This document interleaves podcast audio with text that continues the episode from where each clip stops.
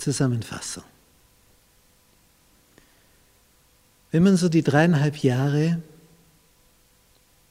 von Jesu Leben, wo er da mit seinen Jüngern durch die Lande zog, wenn man das vor seinem inneren Auge so vorübergleiten lässt und die Jünger so betrachtet, wie die am Anfang waren und wie sie dann zum Schluss sind. Die werden aufgebaut, werden immer stärker, immer stärker und dann kommt ein jäher Abgrund. Es heißt, in Gethsemane, dort am Fuße des Ölberges, nachdem Jesus verhaftet wurde, da verließen ihn alle und flohen. Das musst du mal wegstecken. Dein engster Kreis.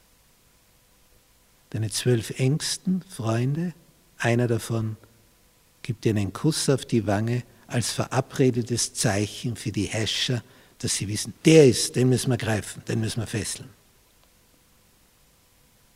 Darum fragt Jesus den Judas, verrätst du deinen Meister mit einem Kuss? Ja, denk nach, was du da tust. Mit einem Kuss?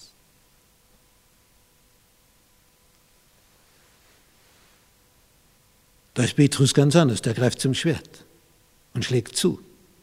Und wenn der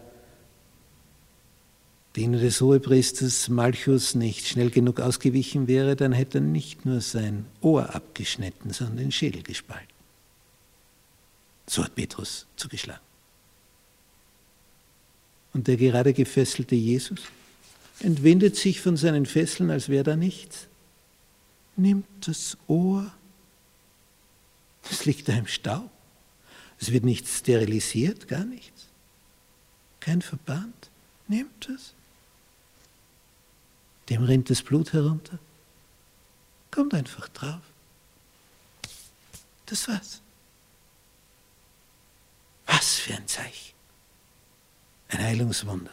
Und was für eins. Ich meine, da muss ja der Letzte begriffen haben. Den können wir nicht verhaften. Wer kann das? Das muss der Sohn Gottes selber sein. Er ist es, der Messias. Aber man kann natürlich auch sagen, Auftrag ist Auftrag, Job ist Job, so ist es mir aufgetragen, also mache ich das. Es gab auch andere, die hätten Jesus im Tempel verhaften sollen und haben ihm zugehört. Sie waren so höflich, um zu warten, bis er mit der Rede fertig ist, dann wollten sie ihn verhaften. Und jetzt hören sie so zu. Und während sie zuhören, wird ihr Herz ergriffen. Tja, und dann kommen sie zurück, die Diener. Und die vom Hohen Rat fragen, wie was ist? Wo ist der Gefangene? Warum habt ihr ihn nicht gebracht? Was haben die als Entschuldigung? Die hätten auch sagen können, der Job ist Job, auch wenn der noch so gut redet und mein Herz noch so ergriffen ist, mein Auftrag ist, den zu verhaften. Die haben es nicht gemacht. Die haben gesagt, noch nie hat ein Mensch so geredet wie dieser. Und sie wussten, das gibt jetzt Probleme, wenn wir zurückkommen. Und wir haben ihn nicht verhaftet, obwohl wir mit diesem Auftrag aus, ausgesandt worden sind. Die wagen das. Die waren von einer anderen Sorte als die, die da in der Nacht Jesus verhaftet haben. Das war ein wilder Pöbelhaufen.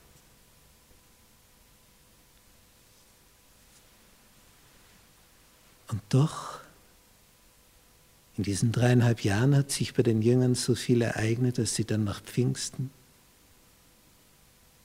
den Geist von oben bekamen und vorher 40 Tage lang immer wieder erlebt haben, wie Jesus auftaucht, verschwindet, mit ihnen redet, dann ist er wieder weg.